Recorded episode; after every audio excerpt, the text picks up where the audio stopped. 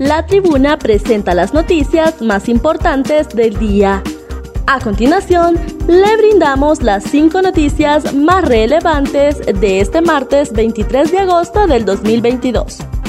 COEP elige a Olvan Valladares como representante ante la Junta Nominadora por unanimidad de votos y con la participación de los miembros del Consejo Hondureño de la empresa privada COEB, eligió este martes a Olvan Valladares como propietario y suplente Eluy Castillo como los representantes ante la Junta Nominadora para la próxima elección de magistrados de la Corte Suprema de Justicia. Asimismo, advirtió que no vamos a permitir que se hagan trampas de ese asunto. De igual manera, la suplente Eluí Castillo agradeció la confianza de la Asamblea y reconoció que es un verdadero compromiso. Quiero manifestarles que vamos a trabajar dentro de la Junta Nominadora de forma transparente y responsable, pero sobre todo que lo que más nos interesa es Honduras y vamos a dar lo mejor de nosotros. La CIP pide a Honduras revisar cambios al sistema de protección a periodistas. La Sociedad Interamericana de Prensa, CIP, pidió al gobierno de Honduras revisar los cambios efectuados al sistema de protección y seguridad para periodistas y otros ciudadanos en riesgo. El 12 de agosto, la ministra de la Secretaría de Derechos Humanos, Natalie Roque, despidió a 14 empleados del sistema de protección para los defensores de derechos humanos, periodistas, comunicadores sociales y operadores de justicia, según Roque, los trabajadores destituidos fueron reemplazados por nuevos funcionarios. Según medios locales, la medida afecta a 158 personas acogidas al programa de protección. La CIB viene siguiendo de cerca estos cambios. Considera que los despidos podrían estar motivados por actitudes políticas y no por habilidades profesionales y técnicas, aspecto que profundizaría la deficiencia del sistema de proteger a los periodistas.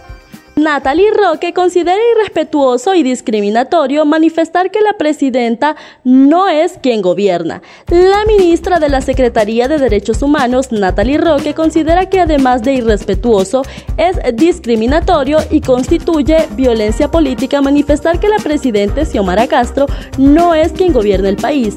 Es una pregunta que se debe hacer quien produce este discurso discriminatorio. Por un lado, en perspectiva de género y de violencia política, hacia la Presidente de la República. Además del riesgo, es un ejercicio de violencia y, de, y de un discurso discriminatorio en materia de género, manifestó ejemplificó que en nuestro país la pareja presidencial ha tenido funciones e incluso despachos y, sin embargo, no se ha cuestionado de la misma manera cuando se trata de un hombre que delega a la figura de su secretario privado mucho del accionar del Estado. No se le cuestiona de la misma manera como en este caso donde se está ejerciendo violencia política contra la presidente. En ese sentido, las personas que realizan este tipo de declaraciones de forma reiterada y que constituyen un discurso discriminatorio y de ejercicio de violencia política se exponen a ser denunciados por discursos violentos seis personas están bajo sospecha del contagio de la viruela del mono.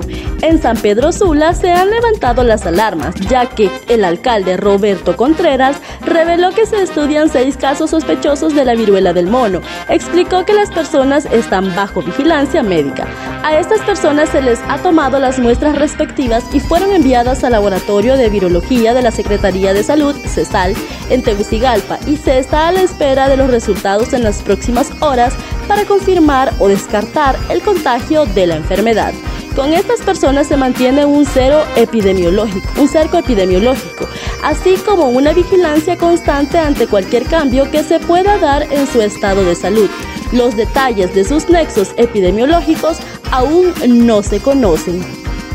En tiroteo capturan a ocho pandilleros. Agentes de la Policía Nacional capturaron a ocho miembros de pandillas que se enfrentaban a balazos en un conflictivo sector de la ciudad de San Pedro Sula, Cortés. Y al momento de la redada les decomisaron dos chalecos antibalas, armas de fuego largas y cortas, municiones prohibidas y cámaras de vigilancia, entre otros equipos y objetos. Las detenciones fueron una respuesta inmediata a una denuncia que en la colonia La Unión varios sujetos armados pretendían ultimar a unos rivales en esa zona del norte del país. El tiroteo se registró alrededor de la una de la tarde cuando los funcionarios policiales intervinieron en la mencionada zona que es disputada a muerte por integrantes de la Mara Salvatrucha MS-13 y la Pandilla 18. Rápidamente al sector se presentaron agentes de varias direcciones policiales y arrestaron a ocho integrantes activos de la pandilla 18. Entre los requeridos se encuentran cuatro hombres e igual cantidad de mujeres, quienes al momento de percibir la presencia policial comenzaron a disparar contra las fuerzas del orden, desatándose una fuerte balacera en contra de los elementos policiales. Para conocer más detalles, ingrese a la página web www.latribuna.hn y síganos en nuestras redes sociales.